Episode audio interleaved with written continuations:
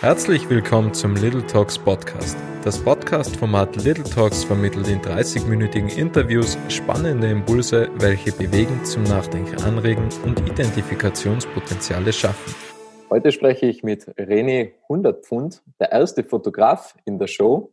Ähm, schöne Grüße nach Wien und zu dem kommen wir jetzt, nämlich René Hundertpfund ist im Jahre 78 geboren. Aufgewachsen ist er in Bregenz, dann war seit 2001 in Tirol und 2018 ging es dann weiter nach Wien. Und von dort aus versucht jetzt René, die Welt mit seiner Fotografie zu erobern. Hallo René. Hallo, grüße dich. Schön, dass ich da sein darf. René, möchtest du dich einmal ganz kurz vorstellen? Ich weiß nicht, ob das ganz kurz geht. Ich versuche mich kurz zu halten. Also ja, René Hundertpfund, wie du gesagt hast, eben, ich bin Fotograf seit zwei Jahren jetzt hauptberuflich mittlerweile. Äh, ich habe meine Berufung relativ spät gefunden. Also ich war 20 Jahre lang äh, in, in Konzernen unterwegs und habe da IT-Consulting und Projektmanagement gemacht und eben bin, bin vor habe vor einigen Jahren schon nebenberuflich dann die Fotografie entdeckt und habe nebenberuflich ein bisschen fotografiert und habe vor zwei Jahren gesagt, so jetzt Zeit der Entscheidung, harter Cut, Job gekündigt, äh, Wohnung verkauft, Auto verkauft, nach Wien gezogen und all in quasi mit meinem Business gegangen. Und ich habe gesagt, eben, wenn ich es wenn ich's machen will, dann will ich es gescheit machen. Und da muss ich, da muss ich irgendwo in einem, in einem Hubspot sein, wo er äh, businessmäßig äh, in dem Bereich viel interessiert. Also ich mache Werbe- und Fashion-Fotografie. Und da war Tirol nicht der ideale Ort für mich. Und ja, jetzt, jetzt bin ich da und bin happier denn je, dass ich die Entscheidung damals getroffen habe. Wie kam es damals zur Fotografie? Also hast du da gedacht, ja gut, ähm, das, was man irgendwie auf Instagram sieht, das, das kann ich auch umsetzen und äh, Kamera gekauft und losgelegt? Oder, oder wie kam so der erste Schritt?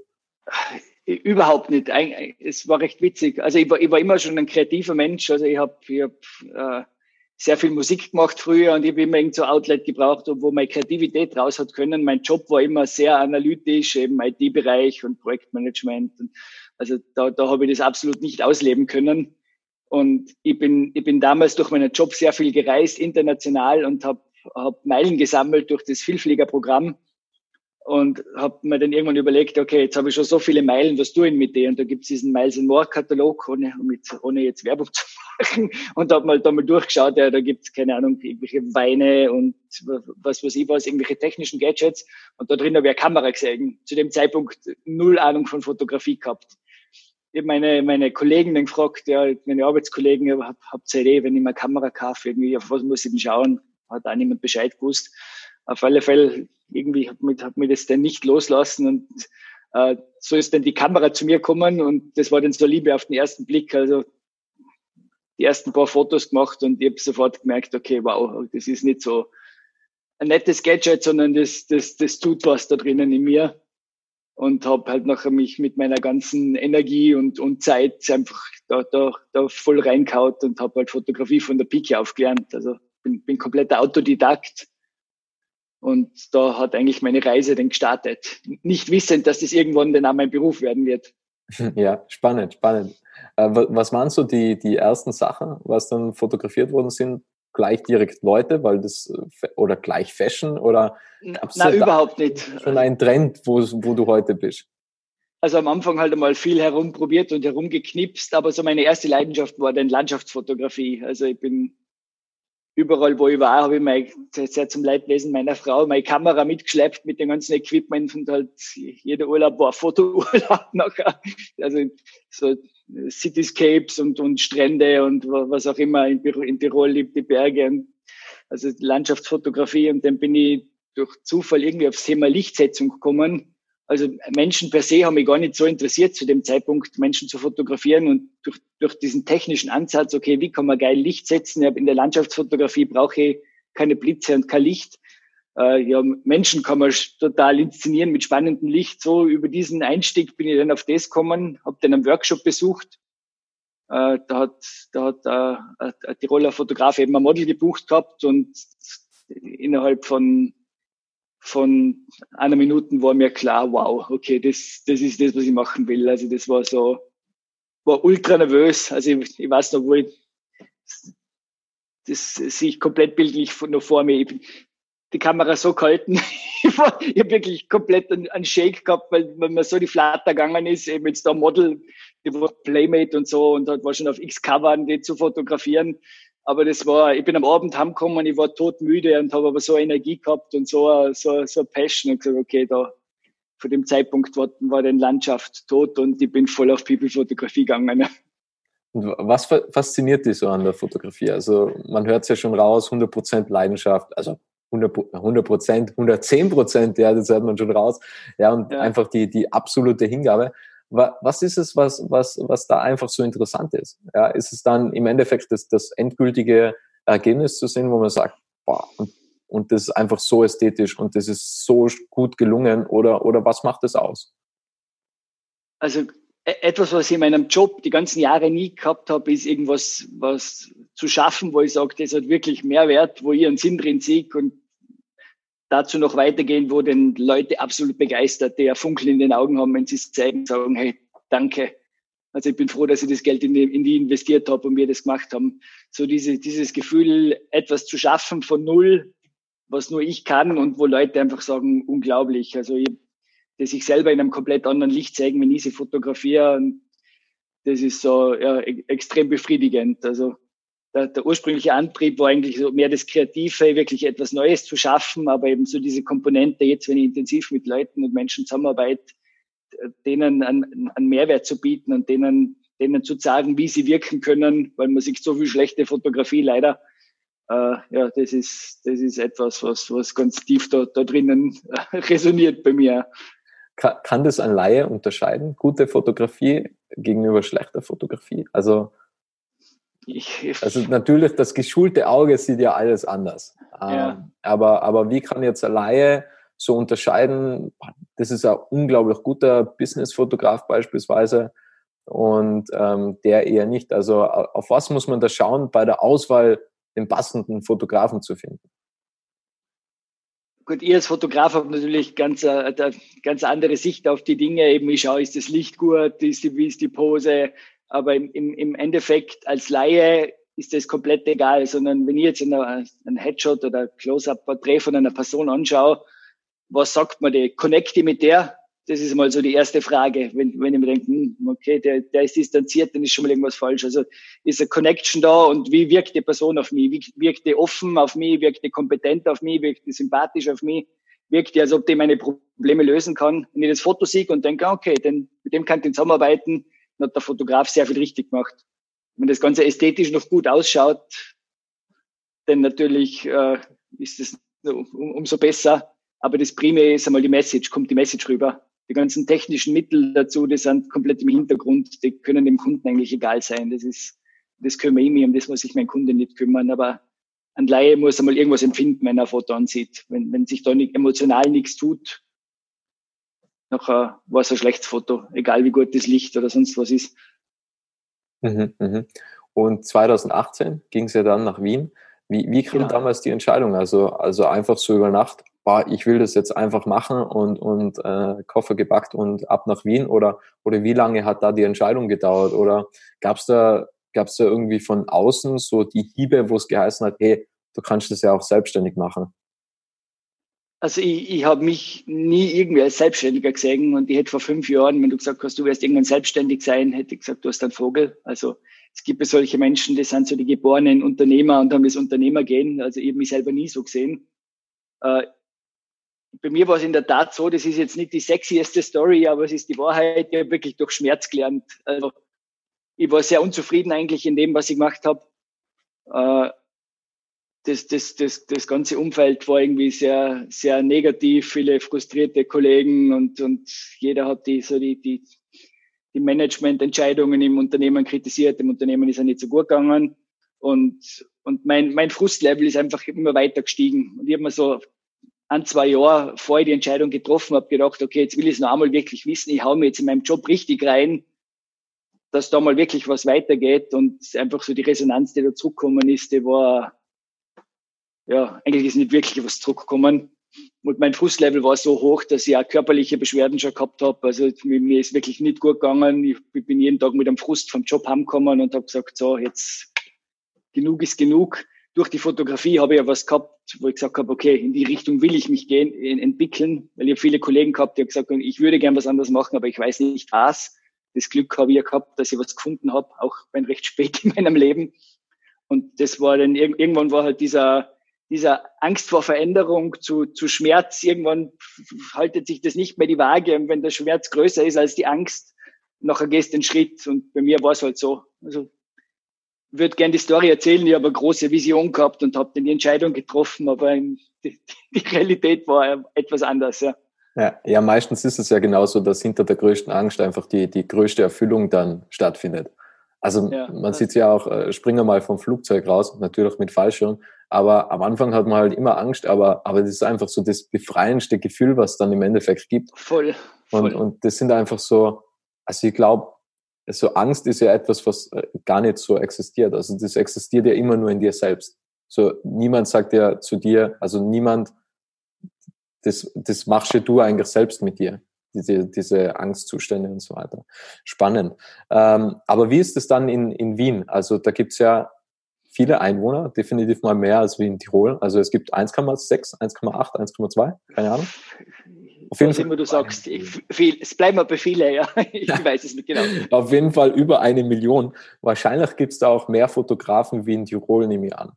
Wie geht man da um einfach? Es ist, es ist ein unbekanntes Umfeld, man kennt einfach wahrscheinlich niemanden und ja. sagt jetzt, okay, ich mache jetzt da mein Business, das ist ja, das ist ja schon eine große Herausforderung, oder? Es war relativ schwer, weil ich bin ja nicht nach Wien gegangen, weil ich, weil ich da schon ein Netzwerk gehabt habe, sondern ich habe einfach zero Personen in Wien gekannt.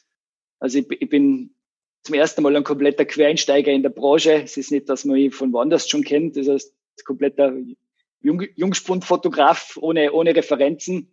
Und zum anderen eben eine Stadt, wo einfach kein Netzwerk gehabt habe und einfach keine, keine Menschen gekannt habe. Das war irgendwie ein, ein, ein harter Einstieg, aber ich war so motiviert, wo ich den Schritt dann gegangen bin oder die, Entscheidung getroffen habe, das zu machen, dass ich eigentlich gar keine Angst davor gehabt habe. Wenn ich wahrscheinlich zu viel darüber nachgedacht hätte, war, war das ein viel größerer Berg gewesen. Ich habe halt, meine Mission war relativ schnell Referenzen aufzubauen. Also ich habe halt am Anfang, äh, da gibt es ja sehr gespaltene Meinungen dazu, aber eben mal wirklich gute Firmen und Prominente und so gesucht, die einfach umsonst geshootet habe, um einfach mit denen assoziiert äh, zu werden. Und die Voraussetzung, dass das funktioniert, ist natürlich immer, dass du Qualität lieferst, aber die Leute waren begeistert und haben dann weiter über mich gesprochen. Und so ist eigentlich relativ schnell ein, äh, ein wahnsinniges Netzwerk entstanden äh, war einfach ein, ein guter Kontakt befruchtet den nächsten und, und das, das wächst halt so. Und ja, in, in den zwei Jahren sind jetzt Dinge passiert, die ich vorher so nie für möglich gehalten hätte. Also und du hast ja unter anderem auch ja schon einen Bestseller-Autor fotografiert, oder? Also was ich gesehen habe auf der Webseite, den, den äh, Strelecki. John, John Strelecki, ja. genau, ja. Ja, Big unglaublich. for also, Life. For, genau, ja, also Café am Rande der Welt zum Beispiel, genau. ja, das sind so die, ja. die die bekannten Bücher von ihm. Läuft er in Wien herum oder wie kommt man dazu? Ja, das war so äh, genau so eine Geschichte, wo ein Kontakt den anderen ergeben hat. Ich habe einen Kontakt zum, zum Helge Bayer gekriegt, der Ex-Nationaltorhüter und Rapid-Torhüter und habe den Helge Bayer fotografiert und wir haben den so viel oder haben uns so gut verstanden. Also er war mal für den Fotos begeistert. Äh, dass jetzt da eigentlich eine Freundschaft eigentlich daraus entstanden ist und wir, wir machen jetzt ein anderes Business auch gemeinsam und machen einen Podcast auch gemeinsam und für den Podcast hat er natürlich als Helge Bayer aus der andere Reichweite als René 100 Pfund. äh, er hat das selber gerade sehr forcieren wollen, neben einen Podcast zu machen und hat gewusst, ich mache schon einen Podcast und hat mich gefragt, eben, ob ich sein Co-Moderator oder sein Co-Host sein will, was natürlich eine geniale Chance für mich ist.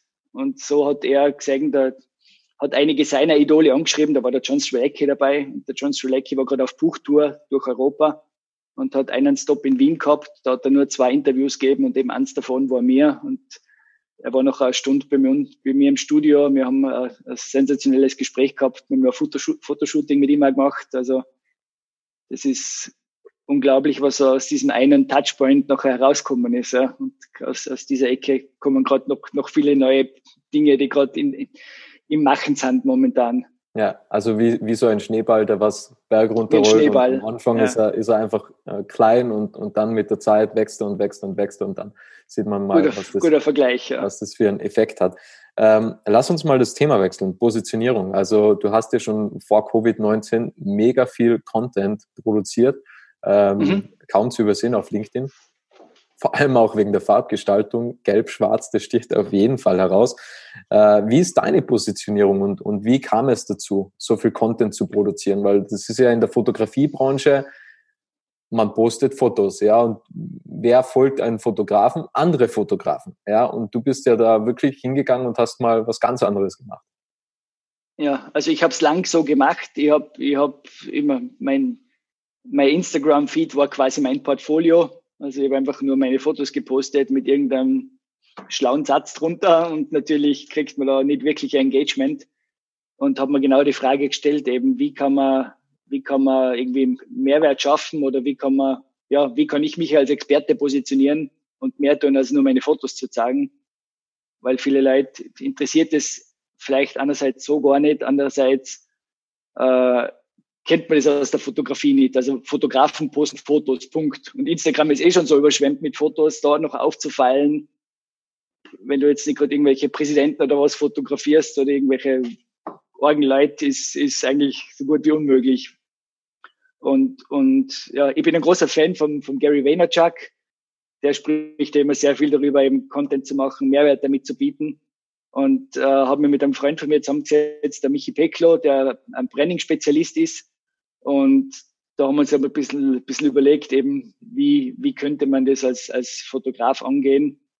Ich muss dazu sagen, ich habe mehrere, mehrere Nischen, in denen ich unterwegs bin. Ich mache einerseits Werbung und Fashion. Da habe ich immer noch meinen Instagram-Feed drin, 100 Pfund, wo ich meine Fotos poste. Aber dann habe ich eine zweite Klientel, wirklich Business-Fotografie, also wo ich Unternehmer und Unternehmen fotografiere. Und speziell für diese Nische habe ich dann einen eigenen Account gemacht, habe die Persona der Business-Fotograf kreiert und da haben wir dann dieses, dieses schwarz-gelbe Branding darum herum geschaffen, wo ich speziell für Business-Leute mit dem Thema Fotografie halt Mehrwert gebe und Tipps gebe und sage, was kann man machen, wie kann man posen, worauf müsst schauen, wenn ein Fotografen sucht. Also was dadurch passiert, eben die Leute nehmen mich als Experten wahr, viel mehr, als wenn ich jetzt einfach nur geile Porträts posten würde und kommen aktiv auf mich zu. Und wenn ich frage, woher sind sie, haben auf LinkedIn da gesehen, eben, du hast da, du hast da irgendwie wieder erklärt, wie das geht und das hat uns überzeugt. Also ja, also du hast es schon angesprochen, Gary Vaynerchuk. Ähm, was halt viele vergessen, oftmals glaubt man ja, ich starte jetzt irgendwie mit Content und das funktioniert von heute auf morgen.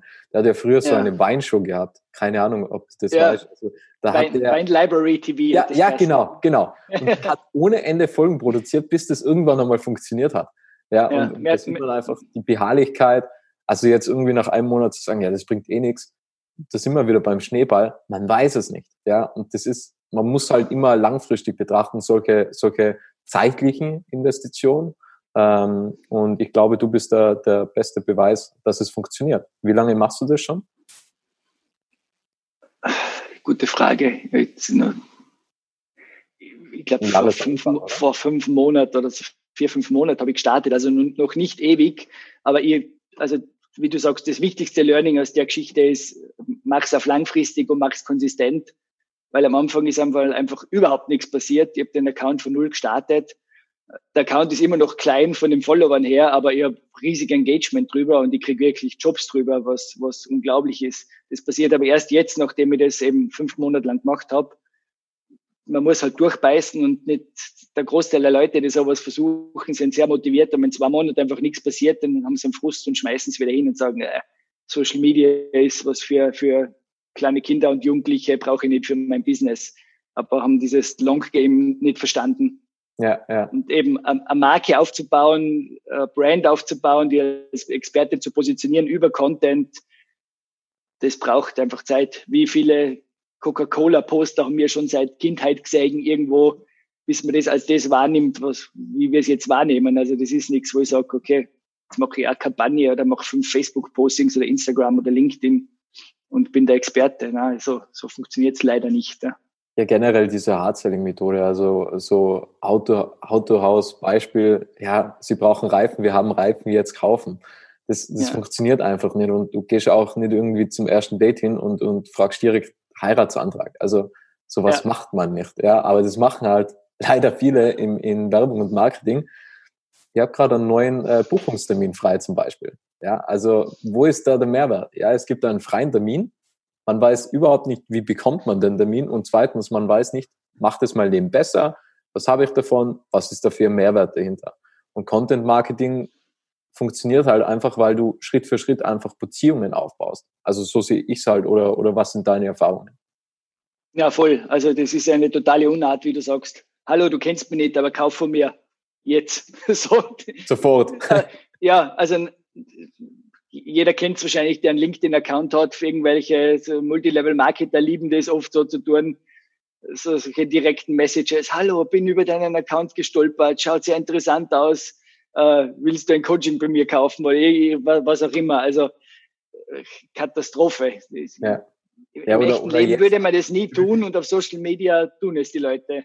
Ja, ja, oder, oder jetzt Angebot noch 24 Stunden gültig oder so. Oder nur kurze Zeit erhältlich und dann sieht man irgendwie ja, ein halbes Jahr immer noch dieselbe Aktion. Und, und Pseudo-Verknappung. Ja, ja, unglaublich. Und, und die, es haben einfach immer noch einige nicht begriffen, dass es einfach nicht mehr funktioniert. Ja.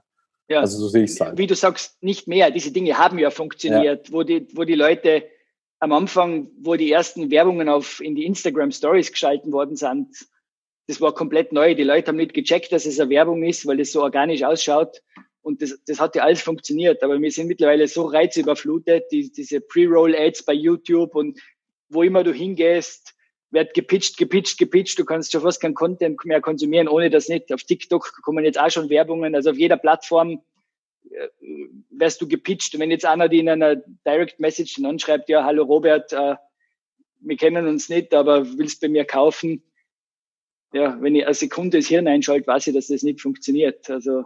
Ja, und der User wird ja immer schlauer. Also, ja. wie, wie du schon gesagt hast, es hat einmal funktioniert, weil es einfach neu war ähm, ja. Instagram Ads, Story Ads, äh, Story Marketing, ja, das war einfach alles neu und dann funktioniert es ja auch, aber, aber der Nutzer, der wird ja immer, also nicht, dass die Nutzer dumm sind, also das will ich jetzt nie, nie unterstellen, aber man bekommt einfach mit, ja, es ist halt Werbung und Marketing und, und am Anfang, wie du gesagt hast, nimmt man es gar nicht so wahr, weil es einfach neu ist und, und gar nicht so als, als Werbung und Marketing gefiltert wird. Voll, voll, ja. ja. Ähm, ja sorry, reden wir? nein, wenn ich zurückdenke, äh, bin ich doch schon ein bisschen älter, wie wir gehört haben, Anfänge von E-Mail und E-Mail-Marketing, wo frisch deine E-Mail-Mailbox früher gehabt hast, jedes E-Mail hast mit, mit einem Lechzen aufgemacht, oh, ich habe E-Mail gekriegt und hast es gelesen. Eben drum war der Gary einfach so früh erfolgreich, weil er, weil er Wein über E-Mail-Marketing verkauft hat, als einer der ersten und jeder gesagt hat, du hast ja einen Vogel, man kann Wein nicht übers Internet verkaufen. Und eben mittlerweile, wer liest noch eine E-Mail-Werbung? Also die, die Dinge funktionieren eine gewisse Zeit und danach ist es übersättigt. Viele machen es dann trotzdem noch ewig weiter und die Leute, den, den Leuten steht es schon daher. Und da ist halt sehr wichtig eben, das heißt nicht, dass du keine Ads schalten darfst, aber mach's, mach's smart und mach so, dass wie's, wie's, wie du selber vielleicht als Konsument drauf anspringen würdest und nicht so ja. super salesy, sondern eben authentisch mit Mehrwert und dann funktionieren diese Dinge immer noch, nur das eben tun die wenigsten. Ja, glaube, dass nach wie vor E-Mail-Marketing funktioniert. Es kommt halt, wie ja, du es schon ja, gesagt ja. hast, was ist der Mehrwert, ja? Und viele haben es halt einfach äh, übertrieben, teilweise mit, mit E-Mail-Marketing. Ähm, und deswegen ist man schon äh, von vornherein abgeschreckt, dass, dass man sich noch irgendwo einträgt, weil es halt einfach, weil einfach die Branche so E-Mail-Marketing oder so oder Newsletter-Systeme schon ein wenig verschrien sind. Woher nimmst du eigentlich die Themen her? Also, also woher kommt die Inspiration für dein Content Marketing? Ja, das ist eine, eine sehr gute Frage. Äh, also ich, ich habe mich wirklich strategisch hingesetzt und am Anfang und habe einmal Themen gesammelt. Also ich habe mir wirklich so ein Mindmap gemacht mit verschiedenen Ästen und habe einfach mal angefangen, Themen zu sammeln. Und was ich immer tue, ist eben, ich konsumiere selber auch viel Content und, und wenn ich irgendwo was sehe, was mich inspiriert, schreibe ich das sofort in meine Content-Liste rein aber in der Tat habe ich wirklich so kürzlich so einen Durchhänger gehabt, dass ich mal meine, viele der guten Themen habe ich rauskaut. Und irgendwann sind wir nachher so, ein, ein befreundeter Unternehmer hat einmal gesagt, René, bitte nimm das nicht persönlich, aber ich habe das Gefühl, dass das ist so, so Filler-Content nennt man das, ist jetzt drinnen. du hast zwar was gepostet, damit jetzt was postest, aber eben, man hat gemerkt, da ist nicht dein volles Herzblut dahinter. Also speziell, wenn man das auf, auf lang spielt, dieses, dieses Content-Spiel und nicht nur sagt, jetzt kurzfristig Erfolge, langfristig und regelmäßig Mehrwert zu bieten, ist, ist so ziemlich die größte Challenge in diesem, in diesem Ding. Und ich, ich suche noch ein Rezept für mich, wie ich es wirklich schaffe, äh, nachhaltig eben diesen, diesen Mehrwert hochzuhalten und nicht einfach irgendwas zu posten, um was zu posten. Ich glaube, das Wichtigste, was da passiert, ist im Kopf, weil wir wissen als Experten in unserem Bereich, du im Designbereich, im Fotografiebereich, oft gar nicht, was wir alles wissen. Viele Dinge, also für mich ist es so, viele Dinge sind für mich total selbstverständlich, wo ich mir denke, ah, was will da jetzt jemand groß erklären?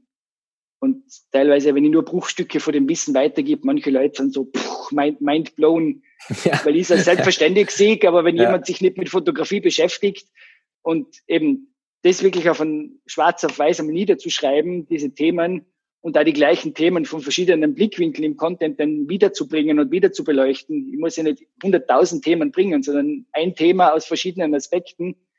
Für mich ist so, oh, schon wieder das Gleiche. Und die Leute denken sich, ah, wow, so habe ich das noch nie gesehen. Also, wenn ich sage, Bewegung fotografieren, wenn ich irgendwie sage, keine Ahnung, wie man Wasseroberfläche schön eingefriert wirken lassen kann und das Gleiche aber mit einem Auto machen kann, was sich bewegt. Für mich ist es komplett das Gleiche und ein anderer, der mir den Anwendungsfall sagt, der denkt sich vielleicht, oh wow, okay, dass das auch geht. Also um ein konkretes Beispiel zu bringen. Und ich, ich glaube, das ist, das ist sehr wichtig irgendwie. Ja, einfach sich in den Köpfen der Zielgruppe einmal ähm, so hineinversetzen und einfach mal so denken, okay, was hat der für einen Wissensstand? Ja, ja, ähm, ja. Ist auf jeden Fall ultra spannend. Hilft auch bei E-Mails. Also wenn man, so mache ich es halt, wenn ich eine E-Mail schreibe, denke ich mir, wie fühlt sich der Empfänger? Also was hat der so für Bedürfnisse oder was erwartet sich der von der E-Mail? Und, und wenn man irgendwie mhm. schnell irgendwas reinschreibt, befindet sich im Anhang oder so, dann kann das halt ja recht schnell irgendwie düster rüberkommen. Und wenn man sich da einfach mal so hineinversetzt, äh, wie fühlt sich eigentlich der, was die E-Mail empfängt, das, das hilft schon sehr weiter. Also finde ich. Voll, halt. voll. Ja. ja. Sie ersetzt nie Sachen voraus, die das Gegenüber eh weiß, weil meistens ist es gar nicht so. Ja, absolut, absolut. Ähm, wir sind jetzt Mitte 2020. Wo, wo sieht sich René Ende 2020 oder vielleicht äh, 2025? Ja, also wie geht die Reise von René 100 Pfund weiter? Also ich möchte auf alle Fälle internationaler werden. Ich, ich muss sagen, ich habe mich, ich, ich habe mich ein bisschen verlaufen und bin erst vor kurzem draufgekommen. Also ich habe ich habe ich hab sehr viel Business-Fotografie jetzt in den letzten zwei Jahren gemacht, weil eh logisch, man, man kommt in eine neue Stadt, man baut das Business von null auf, man muss einmal seine Rechnungen zahlen. Und in, in der wirklich in der Business-Fotografie sind, sind dann recht schnell erste Aufträge daherkommen. Und, und dann habe ich halt sehr viel in dieser Schiene gemacht, wo, wo eigentlich meine Leidenschaft wirklich drinnen ist, ist Fashion und, und Werbekampagnen zu fotografieren. Und diese ganze Schiene habe ich eigentlich sehr vernachlässigt weil es viel schwerer ist, da einfach wirklich einmal einen Fuß in die Tür zu kriegen, äh, weil es, weil es sehr enge Netzwerke sind. Eben, es sind immer die gleichen Fotografen, die gebucht werden, die gleichen Visagisten, die gleichen Artdirektoren, die da dabei sind und das sind halt sehr, sehr tight und einfach als Außensteher zu kommen und sagen, hallo, H&M darf ihre Kampagne fotografieren, funktioniert so natürlich nicht und habe mich da, ja, bin da den leichteren Weg gegangen und habe halt meine Business-Fotografie sehr forciert und so mein, meine Reise geht definitiv in diese Richtung, auch eben mehr internationale Kampagnen, große Marken zu shooten, internationale Promis zu shooten. So. Gibt es da schon eine Strategie dahinter, wie du das angehen willst? Darf man, darf man das überhaupt wissen? Ja, grundsätzlich darf man das definitiv wissen. Also Netzwerk ist wichtiger denn je. Es geht in diesem Bereich wie in jedem Business auch, aber speziell da nichts ohne Kontakte. Mhm. Also ich, ich habe im im letzten halben Jahr sehr viele äh, für mich sehr, sehr wertvolle und wichtige Kontakte geknüpft, die mir gerade in die Bereiche weiterhelfen. Eben da sind jetzt hinter den Kulissen gerade ein paar sehr große Sachen am Entstehen, wo gerade sich momentan äh, entschieden wird, ob das jetzt was wird oder nicht. Und naturgemäß, also einen Fünfjahresplan jetzt so zu machen, ist schwer, weil wenn jetzt die erste Kampagne was wert und die einschlagt, automatisch lerne ich durch das erstens neue Leute kennen und zweitens redet man über mich und durch das entstehen neue Sachen, die ich jetzt noch gar nicht abschätzen kann. Aber mal so dieses, dieses nächste große Ding zu machen. Ich plane jetzt gar nicht zehn Schritte voraus, sondern einen Schritt voraus und das halt richtig wow mit Impact zu machen.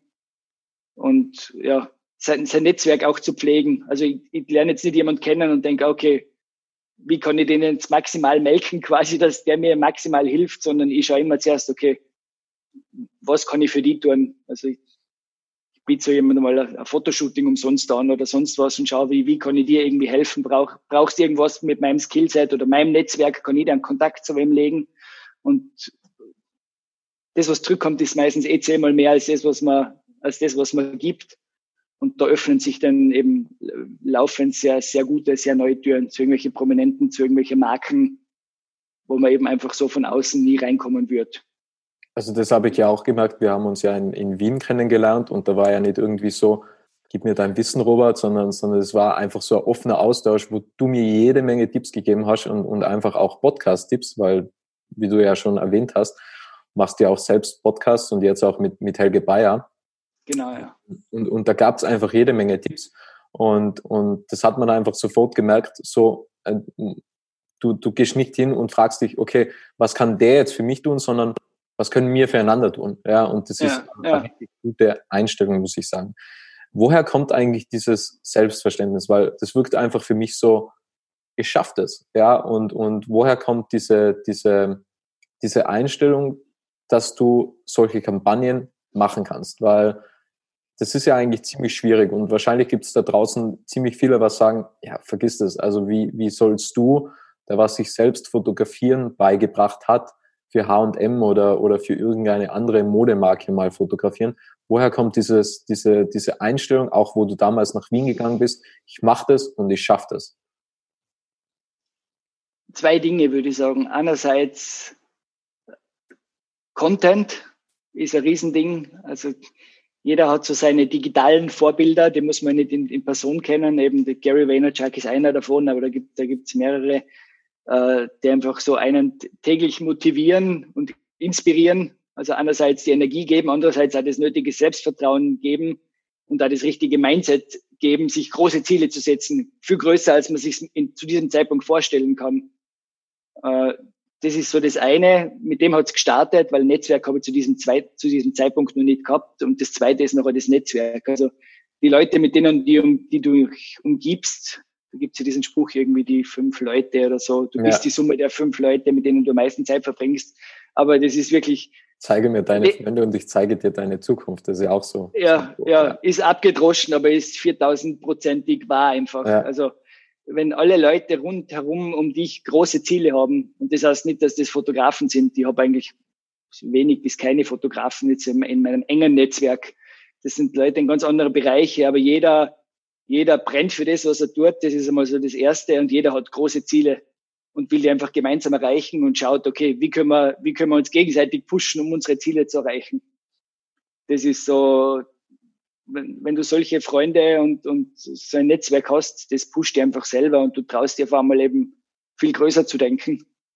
Ich habe das überhaupt nicht gehabt damals in meinem Job. Also ich irgendwie, also ich glaube, Natur gegeben. In so Konzernstrukturen wird man immer klein gehalten auch vom Mindset her, nur nicht aufmucken und einmal selber sich groß zu sehen und einmal trauen, groß zu denken und sagen, hey, ich, ich kann eine H&M-Kampagne fotografieren, auch wenn das zu diesem Zeitpunkt jetzt für mich noch total utopisch ist mit meinen jetzigen Referenzen, aber ich glaube, das, das, das dauert einfach Zeit, dass das einem im Kopf wächst und einem Leute, die von außen sagen, hey, erstens, du schaffst es und zweitens, hey, was kann ich tun, wie kann ich die einen Schritt, einen Schritt näher da, dahin bringen? Ja, ja, ein, ein Trick, den was ich immer anwende, es gibt einen Zeitpunkt im Leben, wo du geglaubt hast, dass du es kannst, und das ist als Kind. Als ja, kind voll, voll. Alles möglich, ja. Und ähm, das sieht man ja auch beim, beim Gehen. Also wenn man gehen lernt, das Kind sagt ja nicht, oh, jetzt bin ich hingefallen, das ist doof, ich glaube, das wird nichts mit dem Gehen, sondern es macht einfach weiter und, und einfach dieses Selbstverständnis. Als Kind hat man so große Ziele, Träume, ja, man will Feuerwehrmann werden, obwohl man als Feuerwehrmann in Tirol nichts verdient, sondern freiwillig ist, aber, aber oder Astronaut oder sowas. Und man fragt gar nicht, wie werde ich denn eigentlich Astronaut? Nein, also als Kind ist einfach klar, ich möchte Astronaut werden und, und einfach diese, diese Klarheit, ich will das und ich kann das und ich mache das. Und Kinder, ja. äh, das ist ganz interessant, das sind auch die besten Verkäufer, weil das Kind, das lässt nicht locker im Geschäft. Wenn das an Lolli will, dann schreit's, dann weint's, bis es kriegt. Ja, und Kinder, von Kindern kann man sehr viel lernen, finde ich. Also mhm. ja, spannend. Voll. Da schweifen wir jetzt gerade ein bisschen ab. René, wie kann man dich am besten erreichen? Äh, ja, also über, über meine Webseiten gibt es alle meine Kontaktdaten. Also meine, meine Business- und Fashion-Fotografie, äh, meine, meine Werbe- und Fashion-Fotografie ist rené100pfund.com und meine Business-Fotografie ist derbusinessfotograf.at und man sieht meine Arbeit drauf und man sieht meine Kontaktdaten drauf. Also wenn irgendwer mit mir in Kontakt treten möchte und sei es nur, weil ihr irgendwelche Fragen habt zu Content-Erstellung, zur Fotografie, was auch immer, freue mich immer über über Direct Messages. Wunderbar. René, ich sage ganz, ganz herzlich Danke für dein, deine Zeit und deinen wertvollen Inhalt und danke an alle, die da draußen zugehört haben. Und wenn dir diese Folge gefallen hat, du kannst diesen Podcast auf Spotify, iTunes oder auf YouTube abonnieren.